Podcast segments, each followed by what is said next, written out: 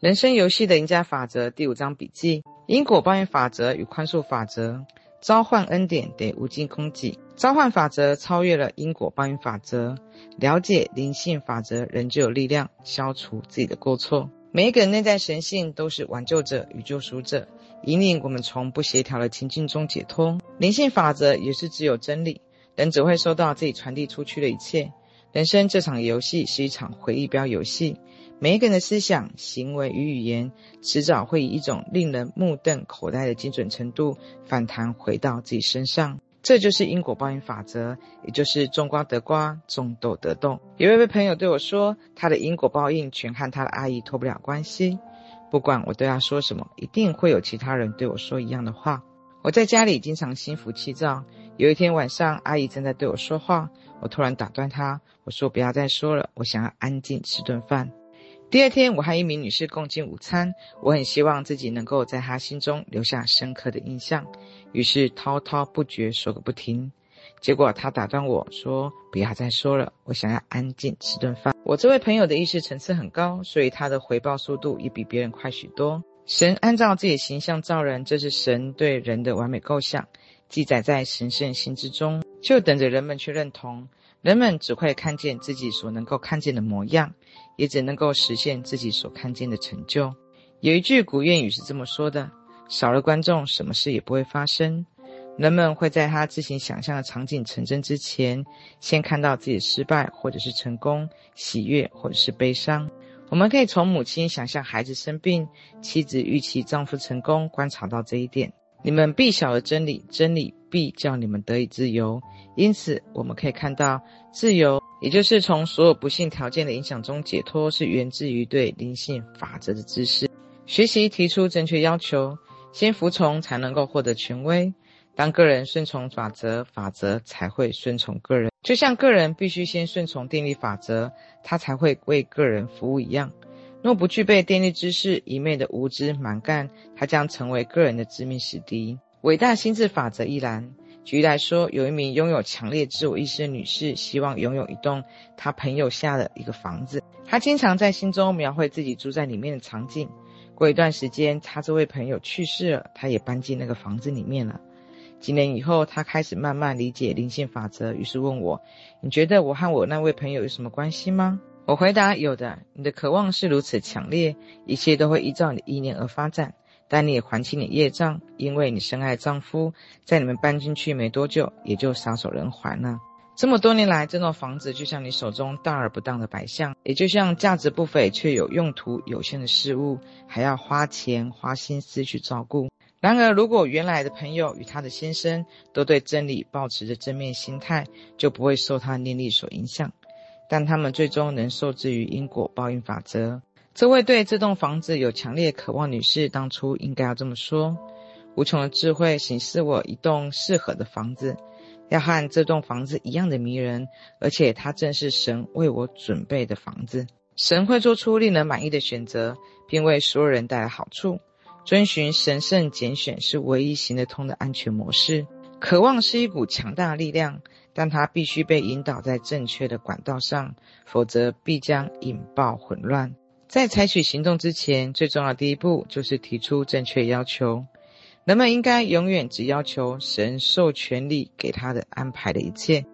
如果我渴望这栋房子将属于我，我就不会失去它；但如果不是如此，就是给我一栋条件相当的房子。这样，原来屋主可能就会心平气和地搬出去，也可能将会有另一栋旗鼓相当的房子会出现。任何出于个人意愿勉强得来事物，永远都是不当所得，而且永远都是不当的成功。将一切交到神的手中，人们常常被告诫，神的意志将得以发挥，而非你的。每当人他扬弃个人意志的时候，无穷智慧反而会透过他发挥作用，他也因此能够如愿以偿。有一名内心充满绝望女士来找我，他女儿决定踏上一段极度危险旅程，而这位母亲恐惧万分。她说她已经提出所有证据，并禁止女儿启程，但女儿反而越变越叛逆，而且意志更加的坚定。我对这名母亲说：“你正在强加自己的个人意志在你的女儿身上，事实上你没有权利这么做。你对这趟旅程的恐惧，只会增添更多的吸引力，因为人们会吸引自己的恐惧的事情上门。我又追加的说：“放手吧，放开你心智的那一双手，将一切交到神的手中，并说下以下声明：我将这一切交到无限大爱与智慧的手中。如果这趟旅程是神圣计划安排，那我就祝福他不再一味对抗。但他若不是神圣计划的安排，那我感谢他就此消失云散，并化为无形。过一两天，他女儿对他说：“妈妈，我已经取消这趟旅程了，一切就回归于本来无一物的状态。”召唤宽恕法则，消除过错。对人们来说，学会站定不移似乎比登天还难。有一名女士来找我，她说她在银行收到一张二十元的假钞，她非常不安，说银行的人绝对不会承认自己犯下了这个错。我回答说：“先让我们分析一下这个状况，找出你吸引这张假钞的原因。”她笑了一下，大声地说：“我知道了，我送了一个朋友很多的玩具假钞，纯粹只是觉得好玩，想开个玩笑而已。因此，法则就送了他一些玩具假钞，因为他可不懂得什么叫做开玩笑。”我说：“现在让我们来召唤宽恕法则，来消除这个状况。无穷神灵，我们在此召唤宽恕法则。”并感谢这位女士受到神的恩典与看顾，而非而非法则严管。她不会损失神授权予给她的二十块美金。我说：现在回头去找银行的人，毫不畏惧地告诉他们，这张假钞是你们给的，是他们的过错。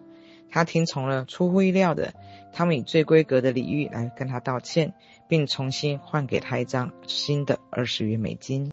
了解灵性法则，人就有力量消除自己的过错。等法强迫外界呈现给他们内在不同的样貌。如果他渴望变得有钱，首先必须在意识中变得有钱。有一名女士来找我，要我给她一个富裕的处方，但她对家务没有什么太大兴趣，因此她的家里总是乱成一团。我对她说：“如果你希望变得有钱，就必须有条不紊。所有家财万贯的人做事都是井然有序，而秩序就是天堂的第一法则。”她听懂后，立即开始动手整理，将家里整理得井井有条。很快的，她的财务状况也出现重大的改变。他开始留意外在环境，也抱持丰盛的期待，让自己保持财务方面的高昂的信心。因此，他知道神会供应他所需要的一切。付出带收获，而吝啬带失去。许多人浑然不知这个事实。礼物与物品都是投资。过度囤积物品或当个守财奴只会导致损失。我认识一名男士，他想要买一个大衣，最终他看上一件五百美金的大衣，当时他手头的钱只有七百美金，因此理智会告诉他，你负担不起把手中大多数的钱花在一件大衣上。不过他是个凭直觉做事的人，从来不花脑筋推理。于是他向他妻子说。如果我得到这件大衣，我就会赚很多钱。大约一个月后，他收到一笔一万美金的佣金，而这件大衣让他觉得自己超级有钱，于是引领他与成功开始搭上线。如果没有这件大衣，他就不会收到那笔佣金。购买大衣就是投资，而这笔投资将给他带来超额的红利。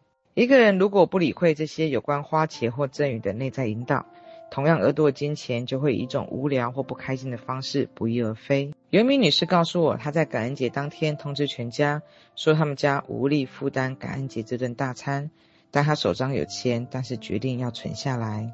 过几天后，有人进了他房间，从衣柜里面取走了一笔钱，而这笔钱就刚刚好是感恩节大餐必须要支付的费用。灵性法则总是力挺那些明知花钱、大胆而无畏的人。克服俗世想法，就得以永恒供给。当一个人全心信赖灵性法则，他的供给将会取之不尽，用之不竭。但在供应出现之前，他一定要抱持着信仰与信心。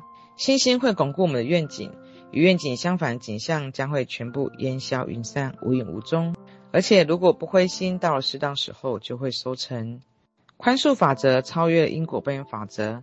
在这个恩典的这个层次上，个人就算没有播种，依然可以收割。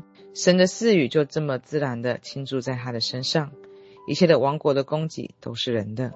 这种持续的赐福的状态，永远等着可以克服俗世想法的人。世俗想法充满犯罪、疾病与死亡。耶稣看透了这些虚幻的影像，他说：疾病与悲伤将会消失无踪。就连死亡这个敌人终将也会被克服。透过科学的视角来看，只要在潜意识心智烙下永恒青春、永恒生命的坚定信念，死亡就可以被克服。潜意识单单只是力量，而它缺乏方向，它只会毫不迟疑地执行命令。第五课课后小复习：人只会收到自己传递出去的一切。所谓种瓜得瓜，种豆得豆，是什么法则呢？因果报应法则。第二，如果从不幸条件的影响中解脱的自由源自于什么？从灵性法则知识而来解脱。第三，如何将潜意识引导到正确的管道上？答案是提出正确的要求。第四，出于个人的意志勉强得来失误将有什么后果呢？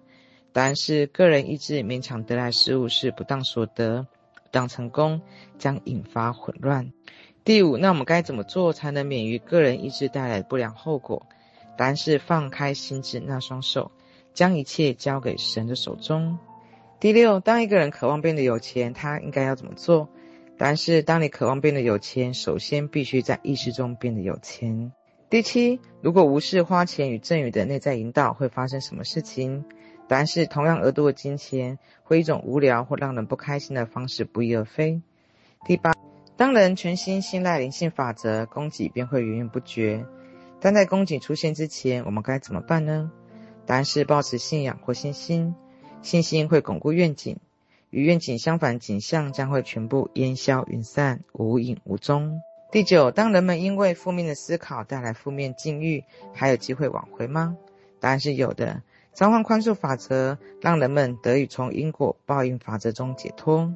第十，世俗思想充满了犯罪、疾病死亡，我们该如何克服呢？答案是在潜意识中烙下永恒青春、永恒生命的坚定信念。因果报应法则与宽恕法则，人生是一场回标游戏，人只会收到自己传递出去的一切。采取行动最重要第一步就是提出正确的要求。